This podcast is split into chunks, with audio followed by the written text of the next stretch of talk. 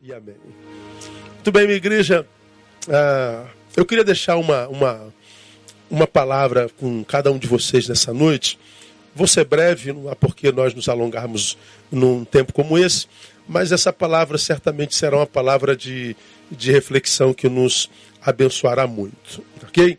Eu quero é, levá-los a Mateus 26, de 36 a 38, o episódio no qual Jesus vive a dor e a angústia do Getsemane. Está escrito lá assim, ó. Então foi Jesus com eles a um lugar chamado Getsemane e disse aos seus discípulos: Sentai-vos aqui enquanto eu vou ali orar. E levando consigo Pedro e os dois filhos de Zebedeu, começou a entristecer-se e a angustiar-se. Então lhes disse: A minha alma está triste até a morte. Ficai aqui e vigiai comigo. Esse texto, irmãos de Jesus, é um texto assim fabuloso. Aliás, a Bíblia é apaixonante. Quando você a busca com a ajuda do Espírito Santo, você vai ver estratégia de Deus para qualquer momento da história dos homens. Esse texto aqui, sobretudo, nos mostra que a angústia, a tristeza, o antagonismo, a dor, ela faz parte da história de qualquer ser humano mesmo que este ser humano seja Deus. Jesus é Deus homem, totalmente Deus, totalmente homem, e esse texto revela o episódio em que o próprio Jesus, com a sua boca, diz que ele começou a entristecer-se e angustiar-se. Então a tristeza, a angústia, a adversidade faz parte da vida de qualquer ser humano, mesmo que este ser humano seja Deus. Mas o texto é rico em nos revelar algumas coisas. Em revelar a metodologia como o Jesus homem, o homem Deus, vive a sua angústia. Eu acho que é regra para qualquer um de nós, seus discípulos.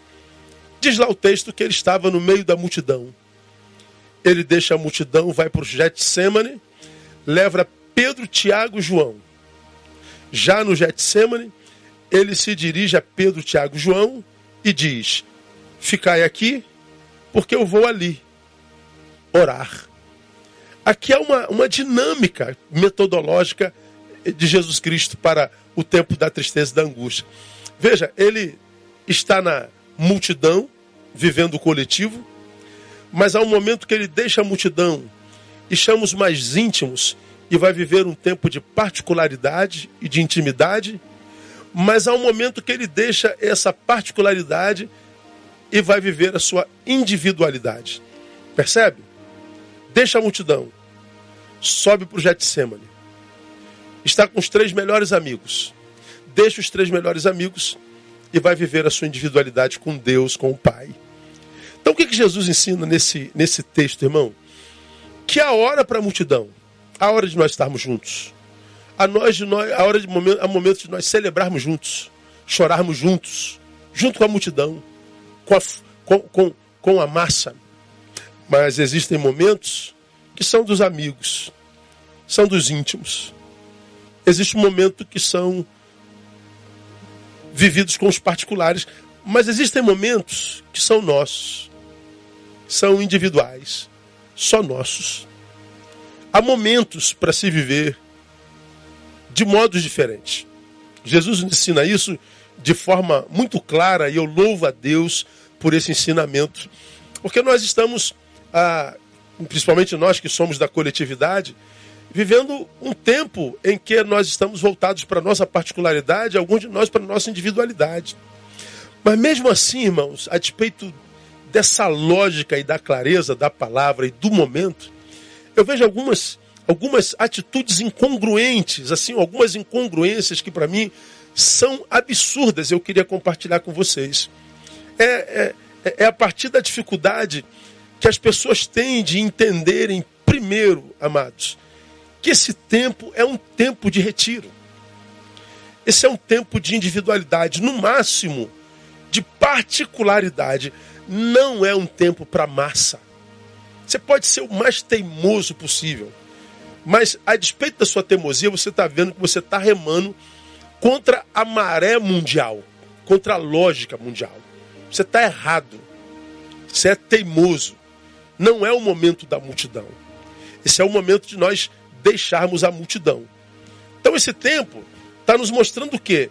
Que não é tempo de lazer coletivo, não é tempo de comunhão coletiva, não é tempo de celebração coletiva, não é tempo de multidão, é tempo de retiro. E essa é uma palavra para você que ainda não entendeu isso. Jesus deixou a multidão. Eu acho que esse é o tempo da gente deixar a multidão. Há uma incongruência muito grande em insistir nela. Quando, quando, quando eu vivo esse momento, além da passagem que nós acabamos de ler, eu me lembro de três outras palavras da, da, da Bíblia Sagrada, irmãos, que também mostra essa nossa necessidade de adaptação aos momentos da história da nossa própria existência e que também estão lá expostos na Bíblia Sagrada. Por exemplo, quando você lê Êxodo capítulo 14, verso 15, é, que é um tempo é, em que Moisés está deixando o Egito com a multidão do povo de Deus, ele se depara com o mar. O povo se apavora, porque atrás vem o exército de Faraó. Moisés se apavora, é tomado por um, por um ponto de interrogação, ele se isola e vai a Deus dizendo: Pai, o que, que eu faço? Para mim é emblemática a resposta de Deus: Moisés, por que clamas a mim? Isso não é hora de oração, Moisés. Isso não é hora de, de, de, de vivenciar é, transcendentalidade individual. Moisés, por que clamas a mim? Diga aos filhos de Israel que marche. Deus está dizendo é hora de meter o pé na porta. Mete o pé no mar. Eu fico imaginando Moisés dizendo, mas Deus, eu vou marchar para onde? Moisés, marcha, para onde você estava indo? Você se deparou que, que, com o mar? Mete o pé no mar e creia no meu poder. É, não, é hora, não é hora de clamor, é hora de meter o pé na porta, é hora de autoridade, é hora de coragem. Moisés mete o pé no mar e o mar abre e o povo passa seco. Não era hora de oração. Mas há um outro texto, irmãos, Lucas 24, 49. Jesus era assunto aos céus, ele se manifesta aos seus discípulos, aqueles, eh, os mesmos para os quais ele disse: ide, prega, ensina e batiza, ou batiza e ensina, a quem ele deu a missão de ir anunciar as boas novas de salvação. Nesse texto, Jesus diz, todavia, ficai em Jerusalém, até que do alto vocês sejam revestidos de poder. Olha o que Jesus está dizendo. Esse momento é momento de ficar. Esse momento é momento de esperar. Você tem uma missão para cumprir, vocês têm um ID a cumprir? Tem, mas não agora. Agora vocês vão ficar, vocês vão esperar até que do alto vocês sejam revestidos de poder. Veja, no primeiro texto, mete o pé na porta. No segundo texto, fica, espera, aquieta-te. Eu fico imaginando a ansiedade do povo. Até quando, Deus? Até quando, Jesus? Quanto tempo eu vou ter que esperar? Não importa. Obedece. Vou me revelar a vocês como até aqui o fiz. Senta e espera. Fica em Jerusalém. Mas há outros textos, dois, onde a palavra é outra. 1 Coríntios capítulo 5, verso 9, onde a palavra diz fugir da prostituição. 1 Coríntios 10, 14, 14, fugir da idolatria. Quando o assunto for prostituição, quando o assunto for idolatria, o que, que o texto está dizendo? Foge, corre, não mete o pé na porta, não encara prostituição, não encara idolatria, não senta diante dela esperando a manifestação minha. Disso você corre, disso você mete o pé, desculpa o termo. Se você encarar, você perde. Olha que coisa interessante, irmão. Há momento de meter o pé na porta, há momento de esperar, há momento de fugir. E essa, esse pé na porta não é falta de bom senso, essa espera não é comodismo, e essa fuga não é covardia, não. Isso é estratégia. Com esses textos, a palavra quer comunicar o quê? Bom senso. A fé não exclui o bom senso. E nesse tempo, por que não? Porque fé não imuniza ninguém, irmãos. Fé não produz imunidade. É bom senso. Você entende, minha igreja? Você entende, você que está aí do outro lado? A fé não dispensa bom senso. Agora, por que tanta dificuldade para se entender isso, irmãos?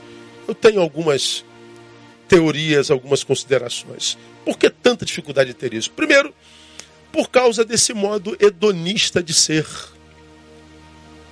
desse tempo, dessa geração. Essa geração viciada em prazer, viciada em satisfazer desejos. Essa geração viciada em, em, em ver os seus desejos satisfeitos. Todos nós sabemos que viciados sofrem quando tem que se abster do, obje, do objeto de tal desejo, né? Ele sofre crise de abstinência.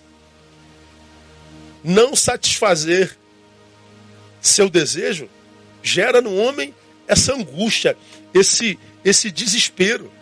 Agora, entenda você que faz parte dessa geração viciada em prazer.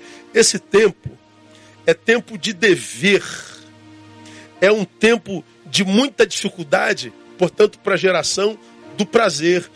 Esse é o tempo de você abrir mão do seu prazer, da sua vontade, vontade de ir, vontade de, de celebrar, vontade de se divertir, vontade de dar prazer ao corpo. Esse é o tempo de você cumprir o dever mundial, o dever de não ser um vetor que adoece a outros, porque você não consegue satisfazer seu prazer.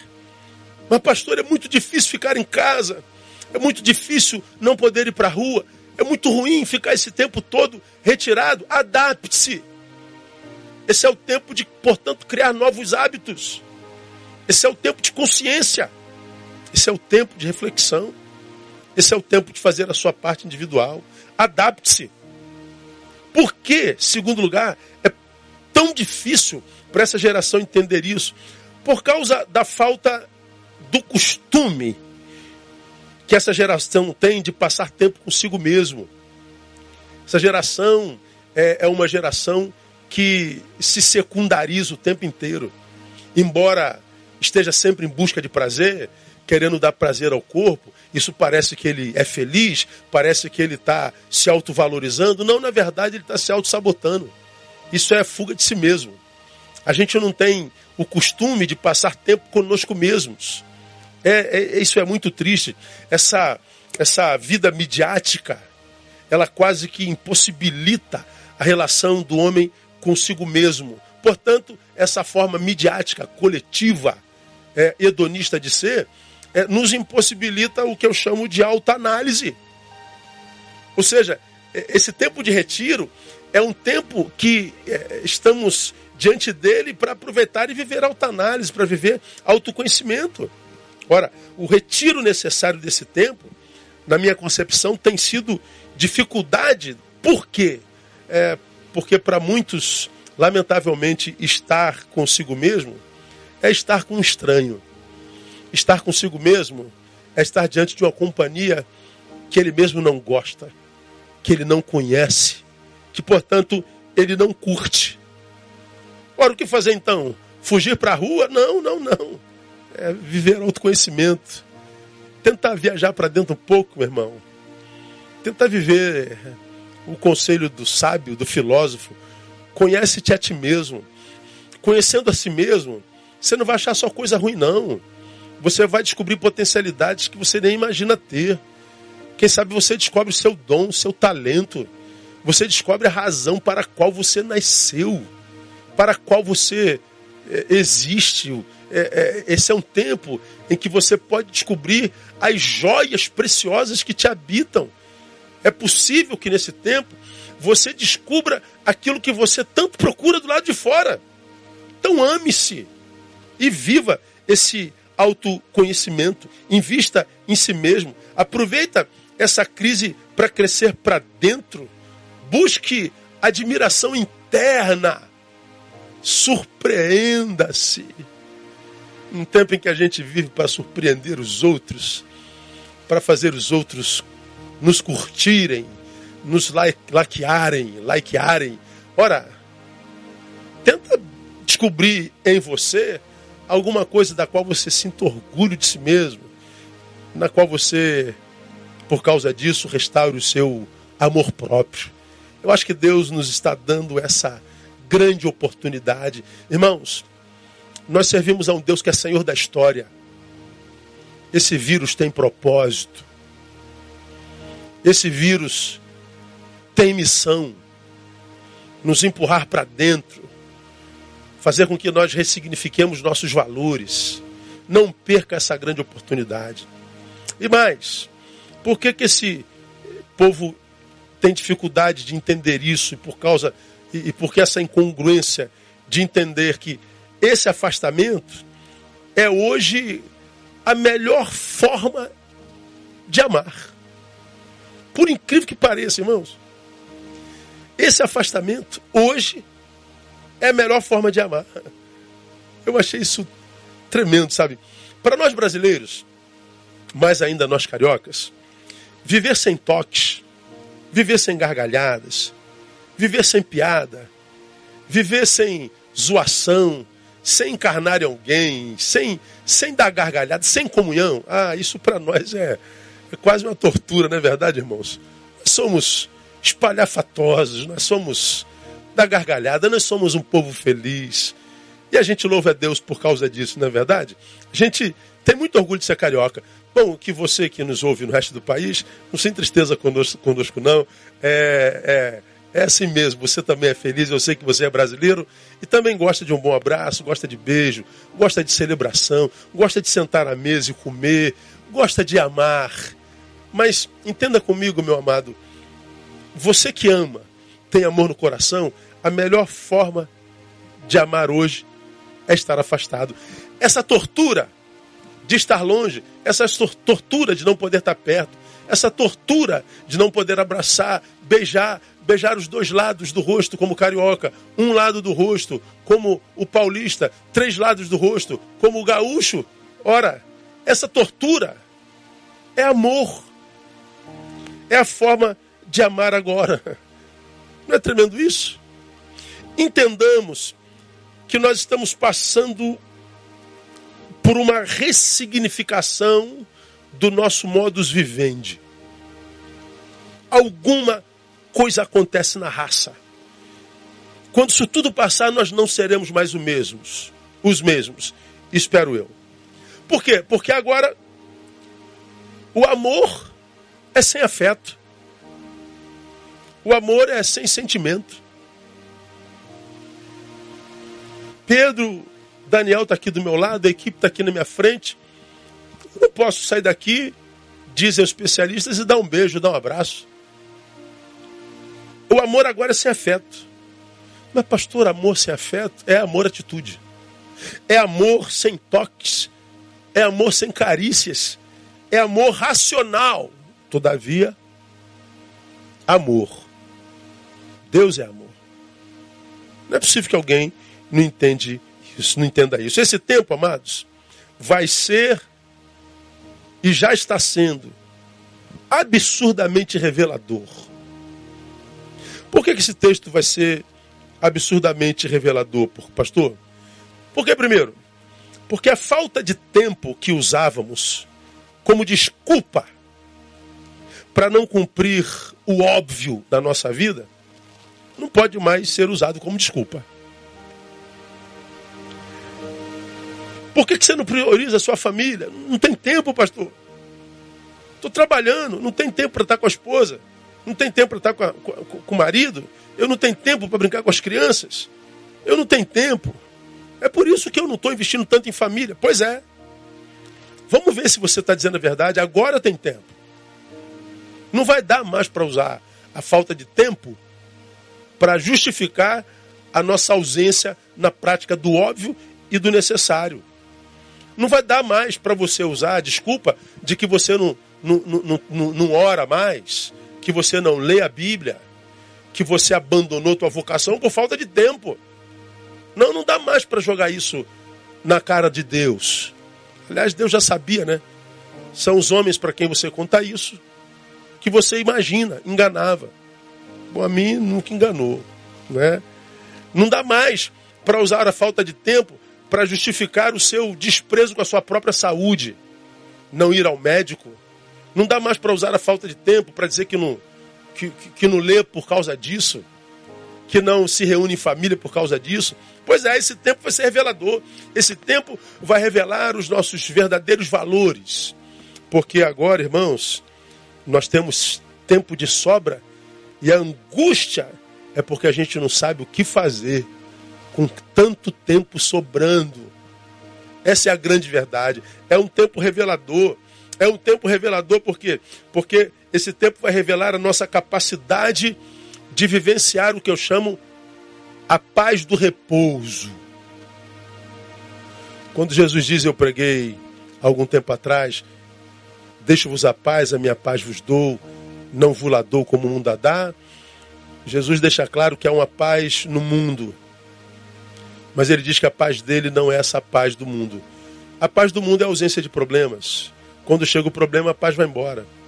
Mas a paz de Jesus é paz que não depende do fim do problema, é a paz que não é antagônica à guerra. O antagônico da guerra é a paz. Mas a paz de Jesus não depende do fim da guerra. Ela permanece no meio da guerra. Como quem diz: se a guerra é inevitável, fiquem tranquilos. Eu vos abençoo com a minha paz. Porque quem busca a paz do mundo, ah, esse perece quando está em guerra, quando está em batalha, quando está lutando, seja contra vírus, seja contra sócio, seja contra vizinho, seja contra nações, seja contra si mesmo. Jesus fala de uma paz que é uma paz que excede todo entendimento. Essa paz, amado, é a paz do repouso. É a paz que eu vivo quando eu não estou fazendo nada. É a paz que eu vivo quando eu estou em retiro. É a paz que eu vivo quando eu sou retirado daquilo que me dá prazer. É a paz que eu vivo quando eu não posso fazer o que sempre fiz com tanta liberdade. É esse tempo vai revelar. Grande parte do povo de Deus, irmãos, fala de paz, mas não consegue viver essa paz do repouso. É tomado por ansiedade, por angústia, por desespero só vivenciam a paz do movimento. Qual é a boa de hoje? O que, que tem para fazer hoje? Vamos fazer alguma coisa? É, é, essa necessidade de fazer, ela pode ser um tipo de fuga, né?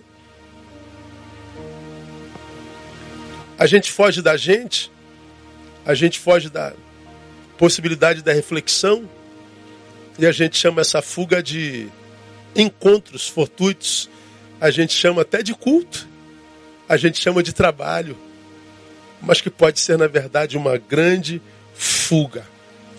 Esse tempo vai ser revelador, porque vai revelar a nossa capacidade de vivenciar essa paz do repouso. Então, você que já está angustiado por estar aí em casa tanto tempo, você que é 220, aproveita para restaurar a tua comunhão com o Pai. Entra aí no teu quarto e diz: Pai, me abençoa com essa paz que excede todo entendimento. Vai ler livros, vai investir nas tuas teses, nos teus TCCs, escreve projetos para quando a comunidade voltar, deixa espaço para o Espírito Santo iluminar a tua mente para alguma coisa boa, deixa o Espírito Santo te engravidar de projetos do céu, vai viver essa paz. A verdadeira paz prometida pelo Cristo é a do repouso, é a paz do sossego. Eu quero terminar a minha palavra Imagino que você esteja cansado já aí no seu quarto. De onde vêm as incongruências? Por que, que a gente está vendo tanta dificuldade desse povo entender isso? Por que tanta dificuldade para se entender isso?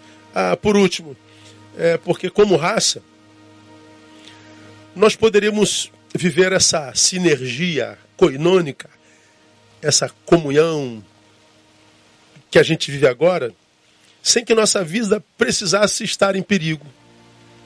Há tanta gente, líderes religiosos, colocando o seu rebanho em perigo e chamando isso de fé, ousadia, chamando isso de, de, de coragem para Deus. Não, coragem para Deus para ir no templo, não. Coragem para Deus é amar a distância. Ou seja, viver essa comunhão que não depende de geografias espiritualizadas. Ninguém precisava estar correndo risco. Ninguém precisava estar discutindo em Facebook. Ninguém precisava estar querendo mostrar uma fé maior do que os outros. Meninice. A gente poderia estar vivendo essa comunhão que independe de geografias espiritualizadas em paz, sem que ninguém corresse risco. Essa comunhão que é sentida não na presença corpórea, mas uma comunhão que é sentida no propósito do afastamento. Nós estamos afastados porque estamos divididos? Não. Nós estamos afastados porque estamos no mesmo propósito. Que é comunhão maior do que essa, minha igreja amada? Não. Essa é a comunhão da maturidade. Coisa linda esse tempo, minha igreja.